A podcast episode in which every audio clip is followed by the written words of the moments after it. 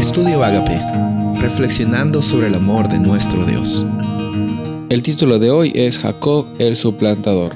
Génesis 27, 36. Y Esaú respondió, Bien llamaron su nombre Jacob, pues ya me ha suplantado dos veces y se apoderó de mi primogenitura. Y aquí ahora ha tomado mi bendición.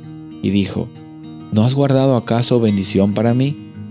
Esta es la interacción que Esaú tiene con su padre Isaac en, medio de darse cuenta de que Jacob le había engañado, había engañado a Esaú, había engañado a su padre Isaac y había recibido una bendición que le correspondía a Esaú.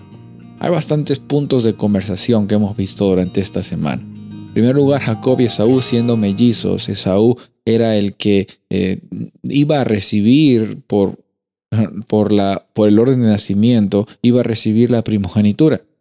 Sin embargo, vemos que Jacob usa la mentira, el engaño y, las estrategias de, manipulación, de esconder la, verdad para recibir esta bendición, que finalmente le causa un dolor muy grande a Esaú, le causa un dolor muy grande a la familia porque llega a ser separada, Jacob tiene que huir, estaba solo, sin embargo, Dios eh, se manifiesta en la vida de Jacob.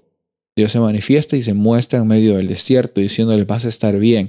Obviamente aquí no estamos diciendo quién merecía y quién no. Ya hemos tenido esta conversación en esta semana. Pero estamos viendo la realidad de un Dios que siempre está dispuesto a interactuar con nosotros, incluso en los momentos en que nosotros hemos eh, hecho algún tipo de herida a otras personas. Siempre hay oportunidad hoy para arrepentimiento, para transformación, para tener esta experiencia de abundancia. Siempre la hay. Encontramos en esta situación que Jacob estaba en el desierto, pero Dios se manifiesta allí.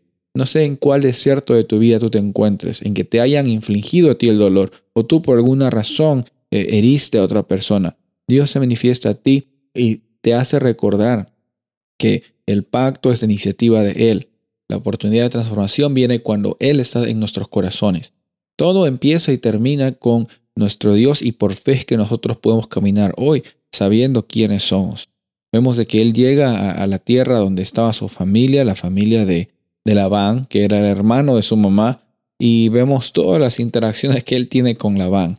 Te invito a que leas esos capítulos. Vemos cómo es que Labán usa a Jacob, cómo es que le engaña también con, con la primera hija, dando la primera hija en vez de darle la hija que, Jacob estaba buscando y que amaba.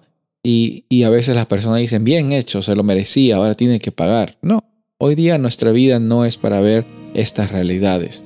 Es para ver, en primer lugar, cómo es que la vida de Jacob llega a ser transformada. Cómo es que a veces, lastimosamente, él decide por, por experiencias no tan agradables o no tan acertadas. Pero lo que sí podemos nosotros aferrarnos y no podemos dudar jamás es que Dios es fiel en su pacto, en su promesa, en su interacción, en su transformación, en la libertad que Él te ofrece a ti, que me ofrece a mí hoy y en cada momento. Soy el pastor Rubén Casabona y deseo que tengas un día bendecido.